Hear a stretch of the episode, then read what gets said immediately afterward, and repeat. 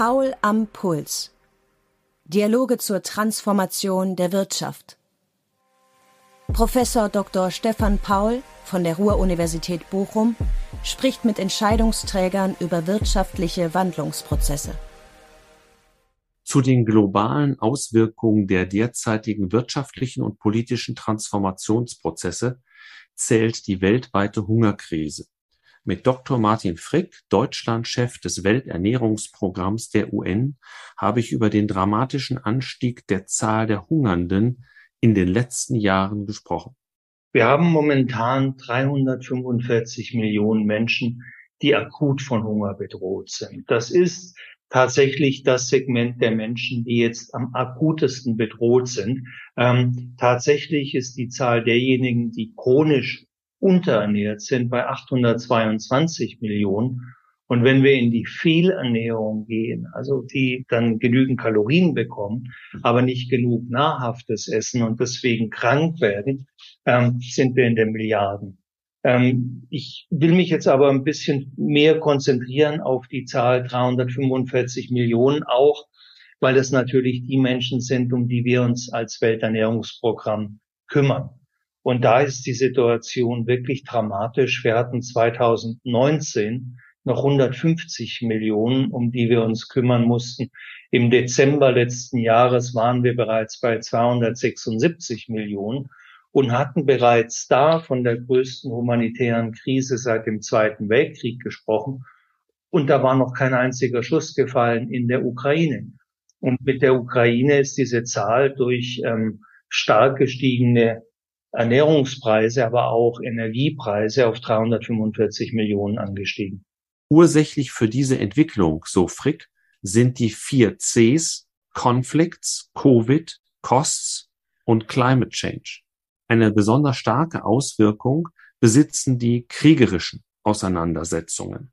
Wir schätzen, dass 60 Prozent des globalen extremen Hungers, also 60 Prozent dieser 345 Millionen, direkt auf Kriege zurückgehen.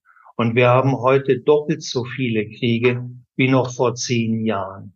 Ähm, was uns die Situation so schwierig macht, ist, dass wir ja keinen dieser Konflikte zu Ende bekommen. Wir haben in Syrien seit über zwölf Jahren Krieg.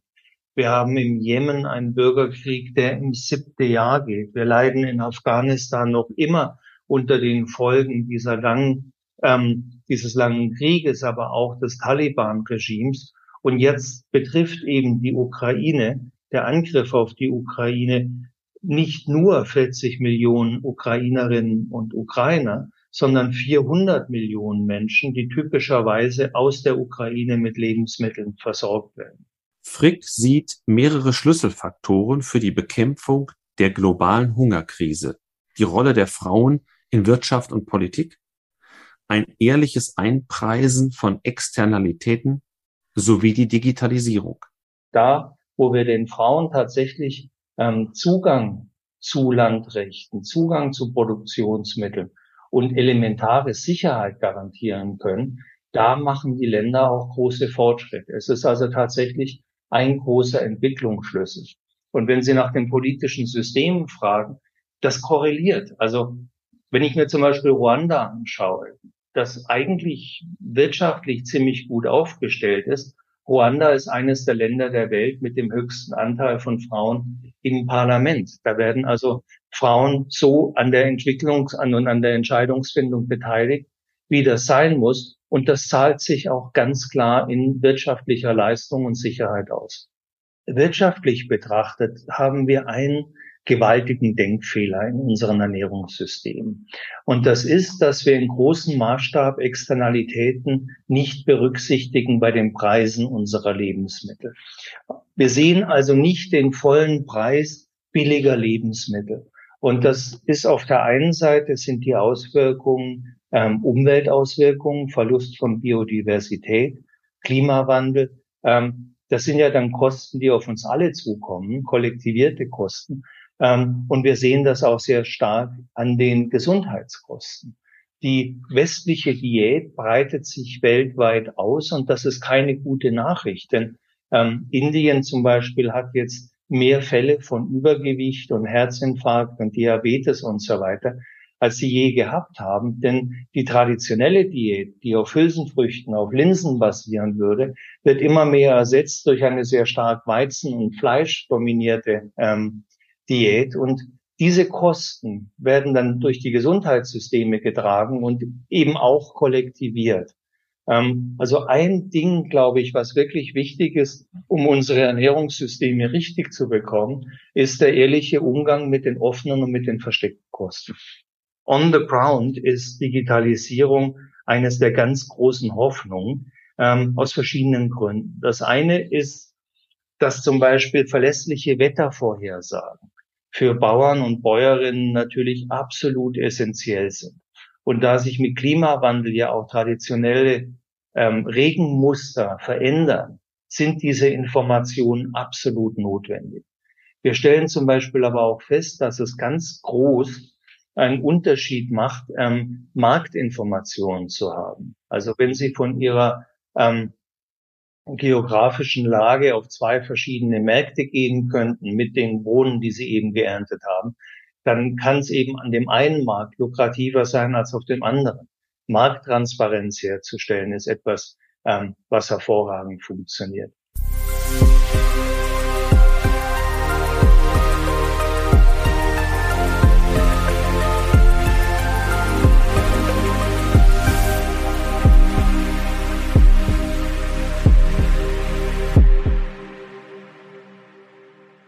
Ja, lieber Dr. Frick, ganz herzlich willkommen bei Paul am Puls.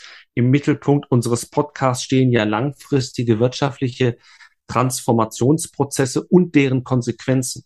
Und mit Ihnen möchte ich heute gerne über die globale Hungerkrise sprechen. Und als erstes die Frage, wie viele Menschen müssen eigentlich weltweit hungern und wie hat sich diese Zahl in den letzten Jahren entwickelt?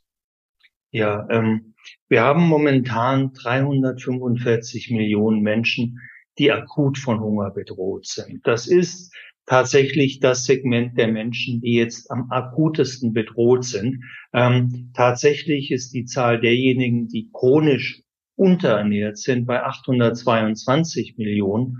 Und wenn wir in die Fehlernährung gehen, also die dann genügend Kalorien bekommen, aber nicht genug nahrhaftes Essen und deswegen krank werden, ähm, sind wir in den Milliarden. Ähm, ich will mich jetzt aber ein bisschen mehr konzentrieren auf die Zahl 345 Millionen auch, weil das natürlich die Menschen sind, um die wir uns als Welternährungsprogramm kümmern. Und da ist die Situation wirklich dramatisch. Wir hatten 2019 noch 150 Millionen, um die wir uns kümmern mussten. Im Dezember letzten Jahres waren wir bereits bei 276 Millionen und hatten bereits da von der größten humanitären Krise seit dem Zweiten Weltkrieg gesprochen. Und da war noch kein einziger Schuss gefallen in der Ukraine. Mhm. Und mit der Ukraine ist diese Zahl durch ähm, stark gestiegene Ernährungspreise, aber auch Energiepreise auf 345 Millionen angestiegen. In welchen Teilen der Welt sieht es derzeit besonders besorgniserregend aus? Ja, das ist tatsächlich ähm, ein globales Problem geworden. Wir machen uns besondere Sorgen gerade um das Horn von Afrika. Also Somalia, Äthiopien, Nordkenia ähm, sieht die schlimmste Trockenheit seit vier Jahrzehnten. Da sind bereits Millionen Stück Vieh verendet. Ähm, und wir haben nach letzten Daten etwa 22 Millionen Menschen, die akut von Hungersnot bedroht sind. Ähm, wir spüren die Entwicklung aber auch ähm, weltweit, also im gesamten Mittleren Osten, ähm, Nordafrika, aber zum Beispiel auch, und das ist weniger bekannt, in ähm, Mittelamerika, in Kolumbien haben wir eine Lebensmittelinflation von über 25 ähm, Prozent. Wir haben ähm, 35 Länder der Welt, da ist die Inflation bei über 15 Prozent und vier mit Inflationsraten von über 100 Prozent, wo dann tatsächlich die Menschen morgens Brot kaufen, weil es nachmittags schon wieder teurer ist. Die Ursachen des Hungers sind ja vielfältig. Sie haben das jetzt schon angedeutet mit dem, was Sie gesagt haben. Äh, Sie verweisen selbst auf vier Cs Und vielleicht lassen Sie uns diese vier Einflussfaktoren einmal durchgehen. Das erste C ist Konflikt. Welche Konflikte wirken sich derzeit am stärksten auf die Hungersituation, auf die Ernährungssituation negativer Art sozusagen aus? Ja, also wir schätzen, dass 60 Prozent des globalen extremen Hungers, also 60 Prozent dieser 345 Millionen, direkt auf Kriege zurückgehen. Und wir haben heute doppelt so viele Kriege wie noch vor zehn Jahren. Ähm, was uns die Situation so schwierig macht, ist, dass wir ja keinen dieser Konflikte zu Ende bekommen. Wir haben in Syrien seit über zwölf Jahren Krieg.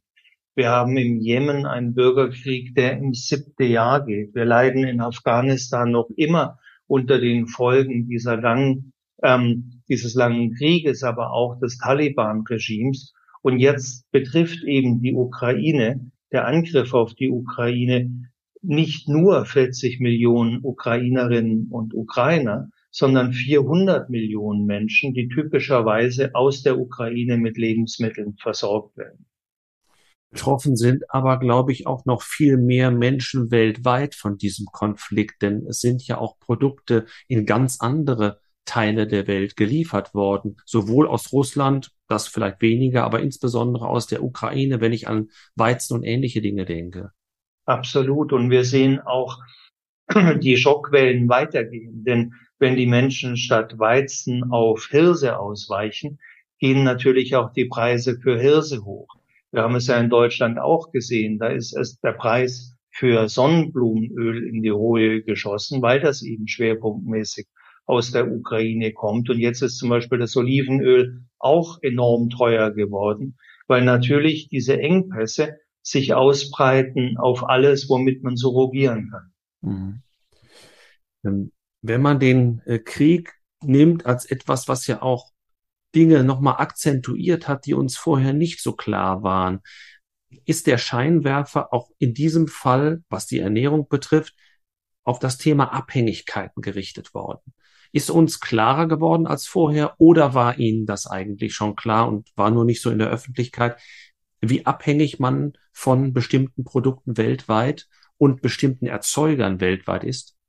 Ja, also ich glaube, wir haben jetzt zwei große Wake-up-Calls erhalten als Menschheit. Das eine war natürlich die Covid-Pandemie, die ja auch nicht vorbei ist. Wir müssen jetzt sehen, wie sich das wieder im Herbst und Winter entwickelt, wo ja durchaus auch Lieferketten abgerissen sind.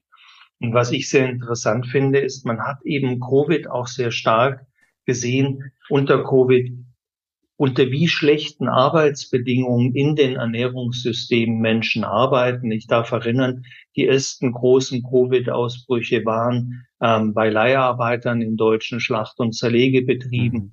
Ähm, wir hatten das weltweit gesehen bei Erntehelferinnen, Erntehelfern, die als Migranten in andere Länder kommen.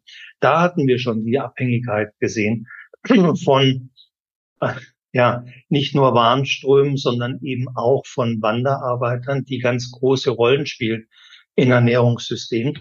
Und jetzt in dem Ukraine-Krieg ähm, ist selbst für uns als World Food Program deutlich geworden, wie sehr, wie viele Länder an diesem Getreide ähm, hängen. Da ist eben auch sehr lange ähm, den Ländern nahegelegt worden, sich auf die Produktion ähm, von landwirtschaftlichen Gütern zu konzentrieren, mit denen man am Weltmarkt Geld verdienen kann. Kaffee, Baumwolle äh, und so weiter. Und auch suggeriert worden, naja, Lebensmittel können andere günstiger erzeugen. Die könnt ihr ja importieren. Und dieses Modell ist natürlich gerade sehr ins Wackeln gekommen, weswegen wir als World Food Program ja auch sagen, natürlich brauchen wir jetzt Geld für die humanitäre Hilfe. Ähm, aber es darf dabei nicht stehen bleiben. Wir müssen auch mittel- und langfristig in den Umbau der Ernährungssysteme gehen und dafür sorgen, dass Länder eben weniger abhängig sind von Importen und so auch weniger verletzlich sind gegenüber Schocks. Nicht nur wie jetzt mit der Ukraine, sondern mhm. eben auch Klimaschocks, die wir ja immer stärker sehen und die sich beschleunigen werden und die noch heftiger werden. Mhm, dazu kommen wir vielleicht gleich nochmal, aber Sie haben Covid als das zweite C neben Konflikt schon erwähnt. Äh, rechnen Sie noch mit anderen Pandemien, die sich ja umso schneller ausbreiten können, je schlechter die ähm, humanitären äh, Verhältnisse in den jeweiligen Ländern sind? Also wir müssen sehen, dass ähm, wir in den letzten Jahren mehrfach Ausbrüche von Pandemien gesehen haben. Nicht in dem Maße wie Covid, was nun wirklich den ganzen Planeten erfasst hat, aber dass wir weiterhin sehr, sehr hohen Risiken ausgesetzt sind. Zum einen, weil wir Land und Biodiversität immer weiter zurückdrücken, ähm, wodurch immer wieder Übersprünge von Menschen zum Tier entstehen können. Stichwort Ebola, ähm, Verzehr von, von wildem Fleisch. Es ist aber auch so, dass die Massentierhaltung eigentlich ideale Bedingungen für Viren bieten, sich durchzumeandern, so lange, bis eben eine tödliche Mischung entsteht. Also wir schaffen auch als Menschen für Viren und für die Gefahr von Pandemien ähm, Bedingungen durch unsere Ernährungssysteme. Mhm. Als drittes C nennen Sie die enorm gestiegenen Kosten in allen Lebensbereichen. Welche Entwicklungen beeinflussen hier den Negativtrend besonders stark? Da sind wir genau bei den Abhängigkeiten von Import, die wir zum Beispiel in Ländern wie Libanon enorm stark gesehen hatten. Da kam mehr als 90 Prozent des Weizens aus der Ukraine und der fehlte über Nacht. Und natürlich kann man immer noch ersetzen. Es ist ja so, ähm, dass wir nicht in einer Produktions-, sondern in einer Erschwinglichkeits- und Verteilungskrise sind. Nur ein Blick auf die Landkarte zeigt natürlich, dass der Weg vom Schwarzen Meer nach Libanon viel kürzer ist, als wenn Sie jetzt ähm, australischen, kanadischen oder amerikanischen Weizen einkaufen müssen. Und da kommen dann ähm, die Transportkosten dazu. Also wir hatten 2019 noch für einen Containertransport so etwa 1000 Dollar bezahlt. Der Preis liegt heute bei 4000 Dollar. Was natürlich für uns auch bedeutet, dass wir auf der einen Seite eine explosionsartig gestiegene Nachfrage nach humanitärer Leistung haben. Auf der anderen Seite müssen wir ähm, mit einer bestimmten Summe Geld auskommen und das wird weniger durch diese stark gestiegenen Preise. Also unsere Betriebskosten verglichen mit 2019 sind 72 Millionen Dollar pro Monat mehr. Und ähm, das wirkt sich natürlich in der Zahl der Menschen, die wir versorgen können, aus. Jetzt hatten Sie schon selbst auch den Klimawandel genannt. Ähm, inwiefern wirkt er sich auch auf die Ernährungssituation aus? Genauer gefragt vielleicht, wo wirkt er sich besonders stark aus? Also wir kommen nun gerade aus einer langen, langen Hitze- und Trockenheitswelle, die ja nicht nur Deutschland und Europa erfasst hat, sondern die gesamte nördliche Hemisphäre. Und ich war gerade heute Nachmittag mit einem Großbauern Mittagessen, der gesagt hat, na ja, wir sind dieses Jahr noch mit einem blauen Auge davongekommen als deutsche Landwirte. Das lag aber nur daran, dass das letzte Jahr relativ feucht war und so Reserven da waren an Grundwasser. Ähm, wenn wir zwei, drei Jahre hätten wie dieses Jahr und die Wahrscheinlichkeit, dass wir diese Jahre bekommen, liegt wegen des Klimawandels ja sehr hoch, ähm, kann uns tatsächlich das Wasser ausgehen. Also wir spüren Ernteeinschränkungen bis hin zu Ernteverlusten weltweit durch den Klimawandel. Was wir momentan am Horn von Afrika sehen, ist wieder einmal so ein Wetterereignis, von dem man sagte, so etwas passiert einmal in 500 Jahren. Mittlerweile passiert es jedes zweite oder dritte Jahr. Und leider ist ja kein Ende in Sicht. Wir haben nach 27 Jahren Klimaverhandlungen die höchsten Emissionen auf dem Planeten, die wir je hatten. Ähm, bei allen Versprechen, bei allen politischen Erklärungen sind die Emissionen ja noch nicht mal auf einem Plateau angekommen, sondern sie steigen noch weiter. Und wenn man sich mit Klimawandel beschäftigt, dann weiß man natürlich, dass Treibhausgase einfach dafür sorgen, dass weniger Sonnenenergie wieder in den Weltraum abgegeben wird. Und so heizt sich das ja immer weiter an. Und es ist einfache Physik, dass man in einem geschlossenen System, in das man mehr Energie hineinsteckt, ähm, heftigere Reaktionen bekommt. Und genau das sehen wir. Extreme Dürren, ähm, gefolgt von sintflutartigen Regenfällen. Man denke an Pakistan, wo ein Drittel des Landes jetzt immer noch unter Wasser ist. Das ist unvorstellbar, was da passiert. Und dennoch wird es unsere Zukunft sein. Wir brauchen sehr schnell, sehr starke Maßnahmen, die Emissionen drastisch zu senken. Und wir brauchen ähm, signifikante Investitionen in die Anpassung ähm, an den Klimawandel und an Resilienz gegen den Klimawandel. Ihre Problembeschreibung und diese von uns jetzt mal kurz angesprochenen vier Cs gehören ja dazu, äh, sind eindrucksvoll, wenn man sich das immer wieder anschaut. Ähm, aber inwiefern haben Sie den Eindruck, dass Sie auch das Ohr der Politik erreichen? Also momentan sehr stark. Wir haben jetzt eine Bundesregierung, bei der Klima wirklich sehr hoch ähm, im ist. Die beiden Ministerien, mit denen wir am stärksten zusammenarbeiten, sind das Auswärtige Amt für die humanitäre Hilfe. Die Außenministerin hat zwei Dinge zu ihrem Flaggschiff gemacht. Das ist Klimapolitik. Auch die Federführung für die Klimaverhandlungen liegt ja jetzt im Auswärtigen Amt und feministische Außenpolitik. Ähm, Svenja Schulze, die Entwicklungsministerin, ebenso bestens ehemalige Umweltministerin, hat auch die Schwerpunkte gesetzt auf Umwelt und auf Frauen. Und das finde ich enorm sinnvoll, denn ähm, das hängt ja auch sehr, sehr stark zusammen. Wir sehen das in der Bekämpfung der Ursachen des Hungers, dass die meisten Kleinbauern in Subsahara-Afrika tatsächlich Kleinbäuerinnen sind. Mhm. Ähm, dass wir Länder haben, in denen Frauen immer noch keine Landrechte haben, dass wir aber auf der anderen Seite, wenn wir Frauen den gleichen Zugang zu Landrechten und zu Input geben, dass wir Land wiederherstellen können, dass wir mit weniger mehr produzieren können. Und das sind sehr direkte Klimalösungen. Gibt es eigentlich einen direkten Zusammenhang zwischen dem politischen System eines Landes und der Ernährungslage? Also verbessert sich auch in den problematischen Ländern die Ernährungslage dann, wenn es beispielsweise ein demokratischeres Regime gibt? Oder kann man das nicht so korreliert sehen? Also was ich ganz faszinierend finde, ist, ich habe unlängst einen Vergleich gelesen zwischen Bangladesch und Pakistan. Vor 40, na, vor 50 Jahren war Bangladesch ganz unten ähm, bei den am wenigsten entwickelten Ländern und Pakistan war einigermaßen ähm, im Mittelfeld. Pakistan ist sehr, sehr stark abgeschlagen. Bangladesch hat sich prächtig entwickelt. Der Unterschied zwischen beiden Ländern ist, wie mit Frauen und Mädchen umgegangen wird. Mhm. In Bangladesch werden Mädchen ermutigt, auf die Universität zu gehen, in Pakistan nicht. Ähm, und die Auswirkungen in der Volkswirtschaft merkt man.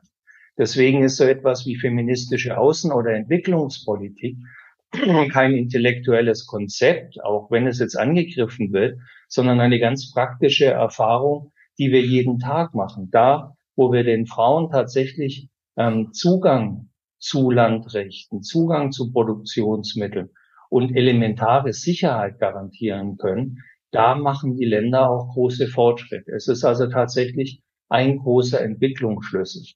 Und wenn Sie nach den politischen Systemen fragen, das korreliert. Also wenn ich mir zum Beispiel Ruanda anschaue, das eigentlich wirtschaftlich ziemlich gut aufgestellt ist, Ruanda ist eines der Länder der Welt mit dem höchsten Anteil von Frauen im Parlament. Da werden also Frauen so an der Entwicklungs- und an der Entscheidungsfindung beteiligt, wie das sein muss. Und das zahlt sich auch ganz klar in wirtschaftlicher Leistung und Sicherheit aus. Mhm.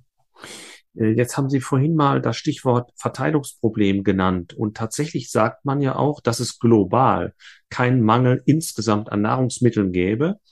Äh, also insofern kein Produktionsdefizit, dass die Verteilung aber das Problem sei. Können Sie das bitte nochmal erläutern? Wir leben in einer globalisierten Welt und wir konkurrieren natürlich auf dem Weltmarkt als wirtschaftsstarkes Land oder wirtschaftsstarke Länder konkurrieren mit wirtschaftsschwachen Ländern. Wenn ich mal eine Zahl nennen darf. In Deutschland zum Beispiel landen ungefähr drei Viertel des Getreides gar nicht auf dem Teller für menschlichen Verzehr, sondern 60 Prozent landen im Viehtrog für Viehfutter und 16 Prozent ähm, werden zu Biodiesel oder zu Biobenzin ähm, verarbeitet. Damit wird nur ein Viertel unseres Getreides tatsächlich von Menschen konsumiert.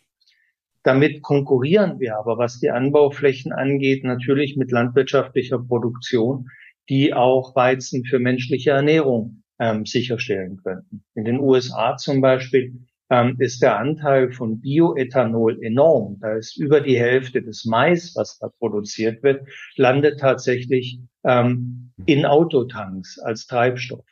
So, und das findet aber in globaler Konkurrenz statt. Und wir haben nun mal die Kaufkraft, dass wir auf internationalen Märkten zum Beispiel Viehfutter in großem Maßstab einkaufen können, das dann bei uns in der Massentierhaltung eingesetzt wird.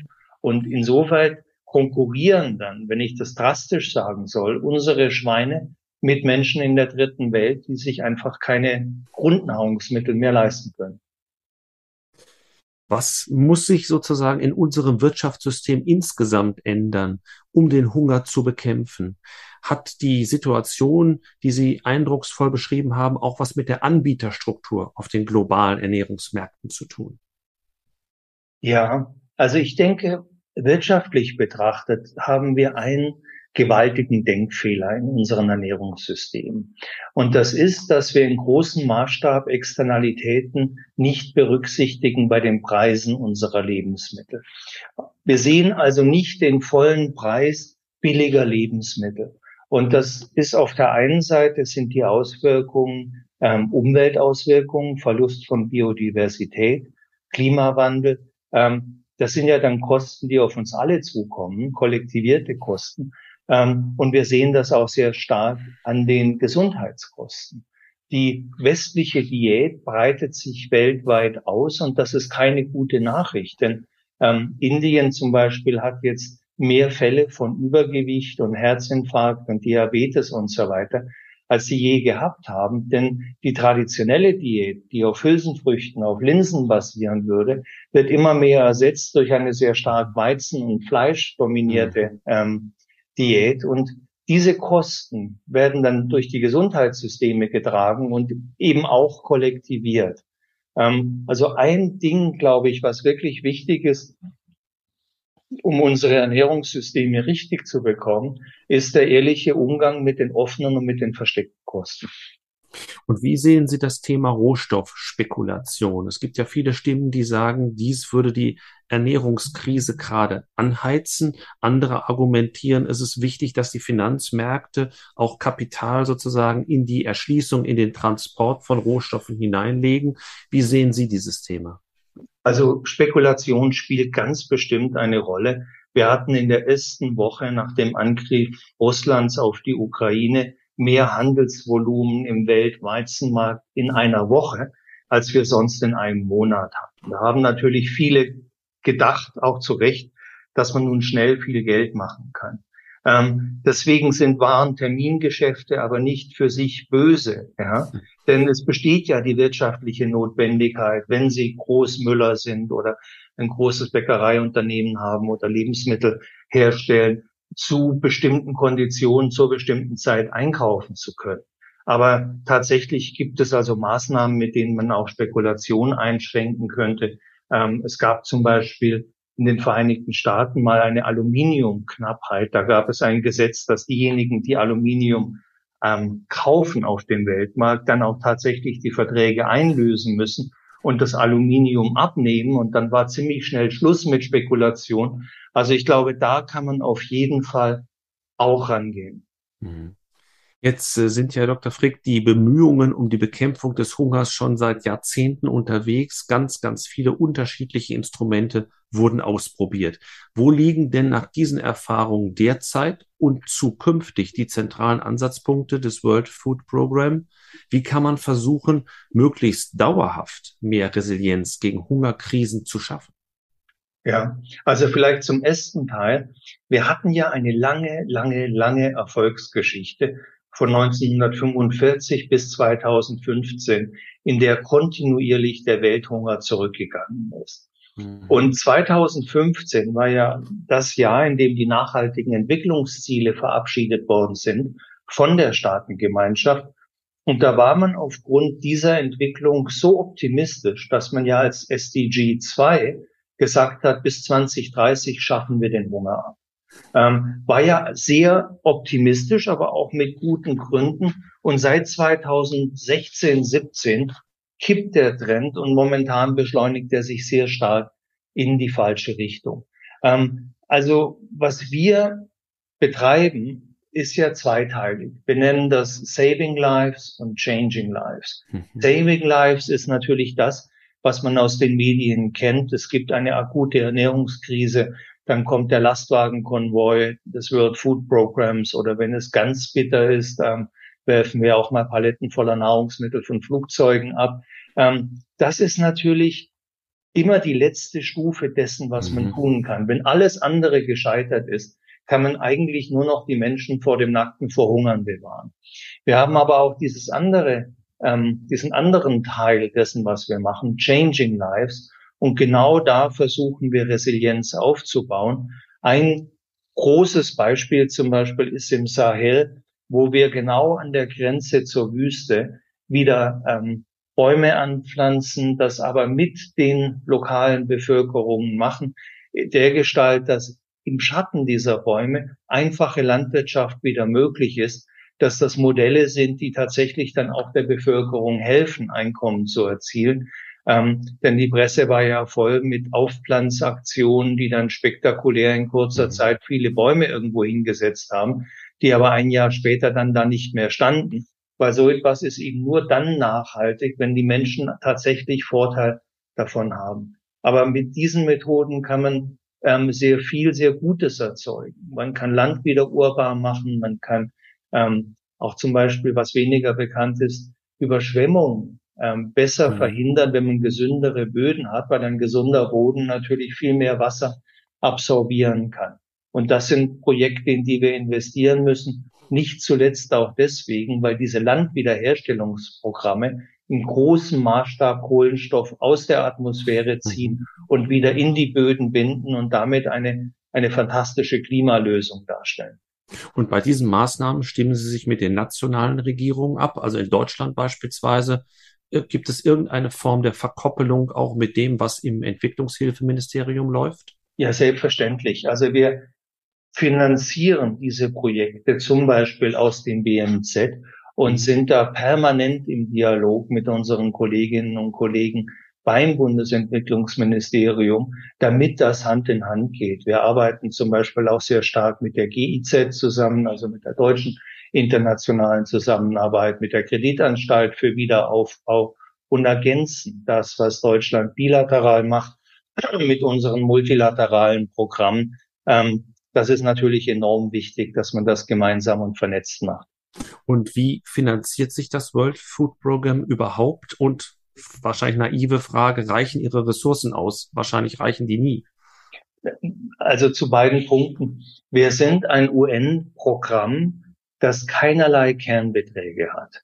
Mhm. Das heißt, wir finanzieren uns ausschließlich über Projektmittel, die wir mhm. einwerben müssen. Wir bekommen von Regierungen also gezielt Geld, um zum Beispiel im Jemen zu helfen oder in ähm, Sudan oder in Afghanistan oder wo auch immer.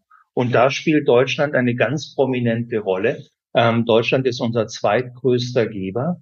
Der größte Geber sind die Vereinigten Staaten. Dann kommt sofort Deutschland und an dritter Stelle kommt die Europäische Union, die natürlich auch wesentlich von Deutschland bezahlt wird. Und wenn ich diese drei Geber, USA, Deutschland, Europäische Union zusammennehme, dann sind das zwei Drittel unseres Budgets, obwohl wir ungefähr 100 Länder haben, die uns Geld geben. Aber da sieht man, wie wichtig der Beitrag Deutschlands ist. Mhm. Und sind die Vorstellungen beispielsweise in USA und Deutschland, Europa auch gleich? Ähm, sehr ähnlich. Also ich stelle fest, dass USA uns vor allem Geld gibt für humanitäre Hilfe. In Deutschland ist das strategischer. Wir bekommen viel Geld für humanitäre Hilfe durch das Auswärtige Amt. Da wird aber auch ähm, sehr an der Frage gearbeitet, wie kann man das effizienter gestalten, wie kann man ähm, Krisen antizipieren, wie kann man Zahlungen und Programme auslösen, damit der Impact eines, ähm, eines Desasters eben nicht so stark ist. Und wir arbeiten sehr stark mit dem BMZ daran, integrierte Lösungen zu haben. Also wir denken gerade sehr viel über den Nexus nach zwischen Frieden, Entwicklung und humanitärer Hilfe, weil eben in der Realität sehr oft diese Situationen flüssig sind. Das ist in den seltensten Fällen eine lineare Entwicklung, da geht's mal wieder voran, dann kommt ein Unwetter, dann geht's wieder zurück. Also da muss man dann sehr mhm. flexibel und sehr hartnäckig arbeiten. Aber da ist Deutschland eben nicht nur ein sehr großer Geber, sondern auch ein sehr strategischer, weil wir da gemeinsam tatsächlich Inhalte entwickeln. Wenn jetzt so viel von Nachhaltigkeit gesprochen wird, Bekämpfung des Klimawandels, Sie haben es eben auch schon gesagt, merken Sie, dass Ihnen das bei Ihrer Arbeit hilft? Manchmal hat man den Eindruck, die Öffentlichkeit ist zwar für die Bekämpfung des Klimawandels zu mobilisieren, Hungerkrise thematisiert man eher ungerne. Ja, also dieses Thema ähm, Ernährung und Hunger ist tatsächlich ähm, in den letzten Monaten enorm ins Zentrum gerückt. Und das mhm. ist natürlich eine sehr gute Entwicklung. Wir hatten bei dem G7-Gipfeltreffen in Elmau in der Abschlusserklärung sehr prominent dieses Thema akute Hungerkrise. Und in der Vorbereitung von Elmau gab es, und auch das ist ja nicht selbstverständlich, eine gemeinsame Vorbereitungskonferenz ähm, der Ministerin für Auswärtiges und Entwicklung und des Landwirtschaftsministers. Und diese, äh, ich sag's mal auf Englisch, dieser All of Government ähm, ist etwas, was wir natürlich auch in Entwicklungsländern sehr stark propagieren, weil man das nicht mehr in Silos lösen kann. Mhm. In unseren Gesprächen zur wirtschaftlichen Transformation ist ein ganz wichtiges Stichwort immer wieder die Digitalisierung. Deswegen würde ich gerne fragen, ist die Digitalisierung für Ihre Arbeit hilfreich? An welchen Stellen? Ich könnte mir vorstellen, zum Beispiel in der Früherkennung von Hungersnöten, aber es wird noch andere Beispiele geben.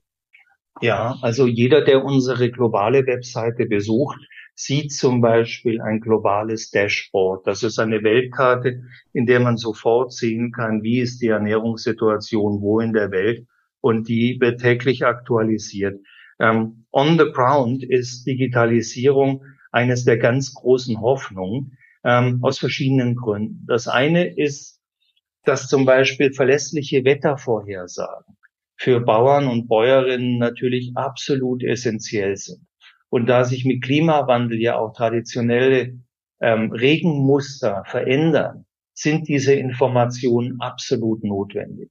Wir stellen zum Beispiel aber auch fest, dass es ganz groß einen Unterschied macht, ähm, Marktinformationen zu haben. Mhm. Also wenn Sie von Ihrer ähm, geografischen Lage auf zwei verschiedene Märkte gehen könnten mit den Bohnen, die Sie eben geerntet haben, dann kann es eben an dem einen Markt lukrativer sein als auf dem anderen.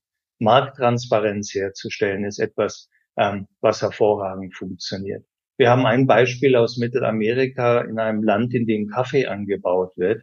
Da haben die Kleinbauern über Jahre an einen Einkäufer Kaffee verkauft, bis sie irgendwann digitale Endgeräte in der Hand hatten und festgestellt haben, dass der übliche Preis ein Vielfaches dessen war, was dieser Einkäufer überhaupt bezahlt hat.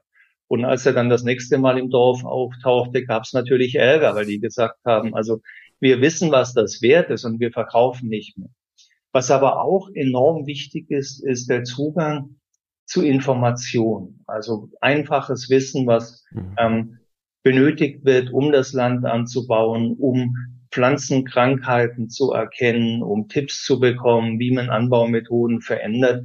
Also für mich ist Digitalisierung tatsächlich so ein ganz großer Hoffnungsträger, um den Menschen in Entwicklungsländern Werkzeuge an die Hand geben zu können, mit denen man tatsächlich die Produktion verbessern kann.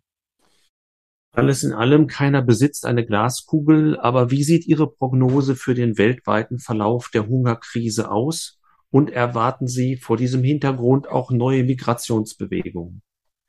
Das ist eine große Frage. Also wir haben ja jetzt den Schiffsverkehr wieder in der äh, im Schwarzen Meer aufgenommen. Das sind jetzt über ähm, oder fast 200 Schiffe gewesen.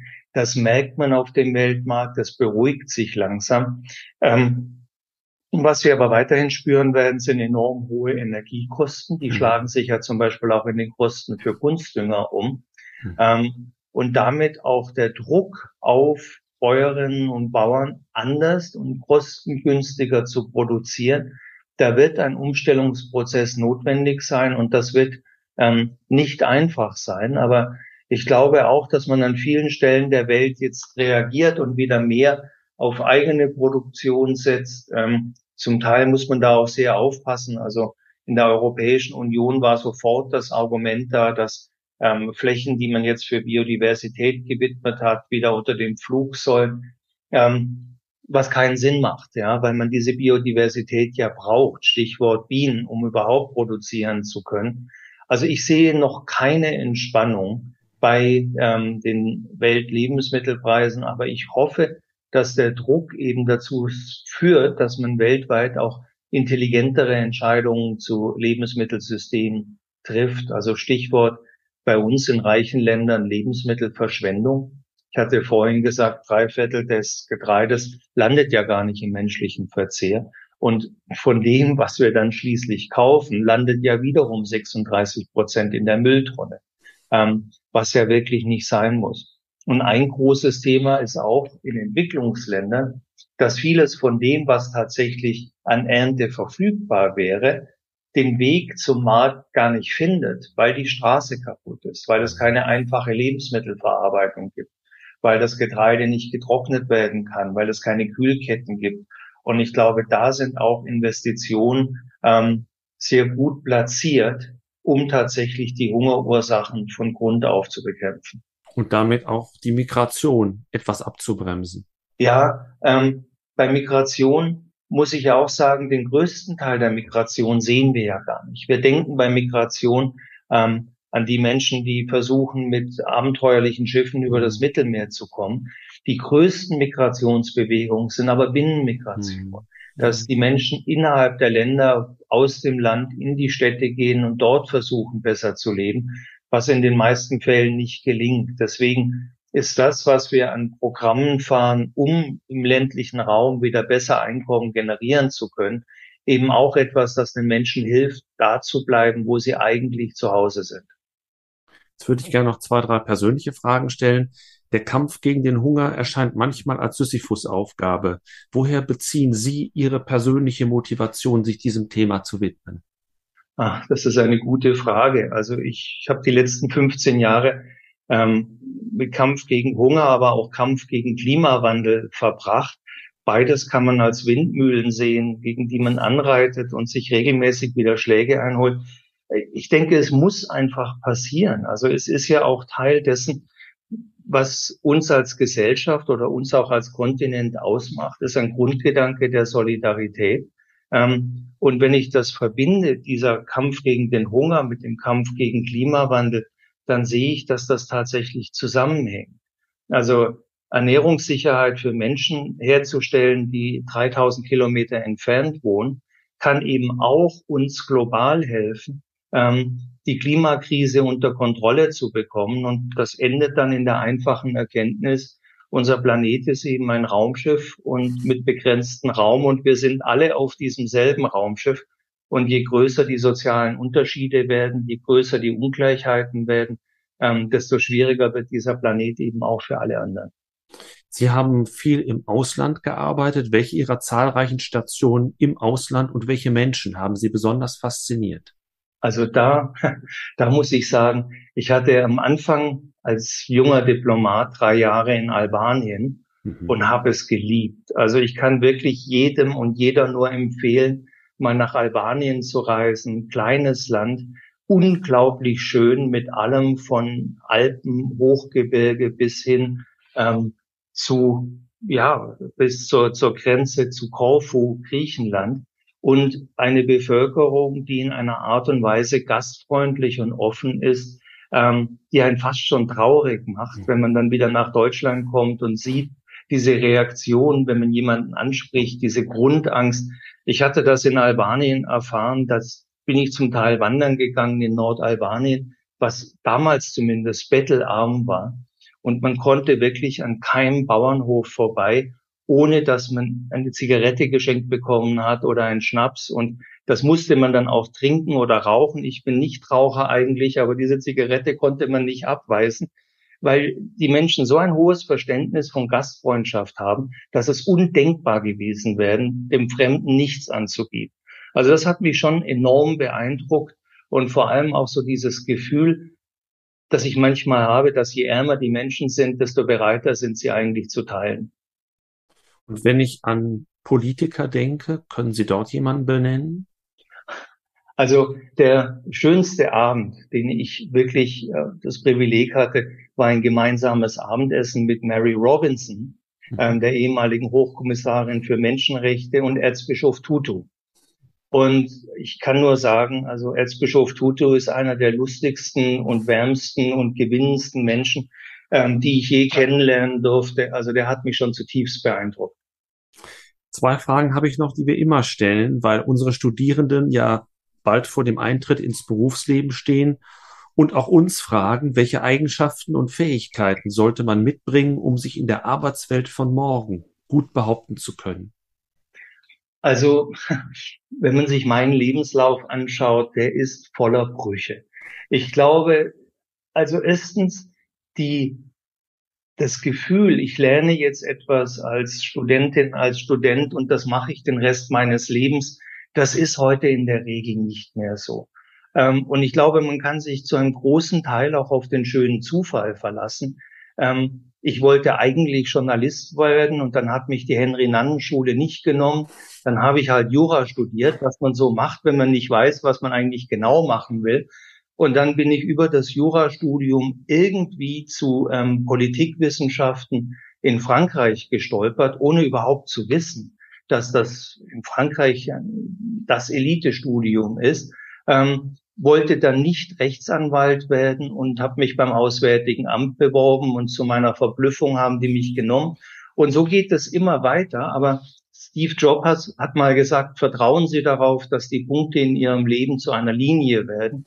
Also ich glaube, man muss auch immer eine Offenheit haben, dass wenn irgendetwas des Weges kommt, was man so eigentlich nicht geplant hat, aber irgendwie fühlt sich das interessant und gut an, würde ich sagen, go for it. Ja, das Leben ist spannend und dann geht's wieder in eine Richtung weiter, die man vielleicht vorher so nicht geplant hat. Und irgendwann dreht man sich um und stellt fest, man ist doch ein ganzes Stück Weg gegangen und irgendwie ist ja doch was aus einem geworden. Da komme ich schon zur letzten Frage, die eigentlich gar keine Frage ist, sondern die Bitte um Satzergänzung. Wir haben viel gesprochen über Wandel, über Umbrüche, über Transformation. Und wenn es jetzt einen Satz gäbe, der würde mit dem Begriff der Transformation beginnen, dann käme ein Gedankenstrich. Wie würden Sie ergänzen? Transformation ist eine Konstante. Dann, lieber Dr. Frick, ganz, ganz herzlichen Dank, dass wir heute Ihren Puls fühlen durften. Man hat gemerkt, es gibt die Themen, wo er höher geht als bei anderen. Äh, Ihre Motivation für das, was Sie tun, ist groß und das ist bewundernswert. Ich darf Ihnen wünschen alles Gute für Ihre Arbeit und für Sie persönlich und herzlichen Dank, dass Sie Ihre Erfahrungen heute mit uns geteilt haben. Sehr gerne. Ich danke Ihnen.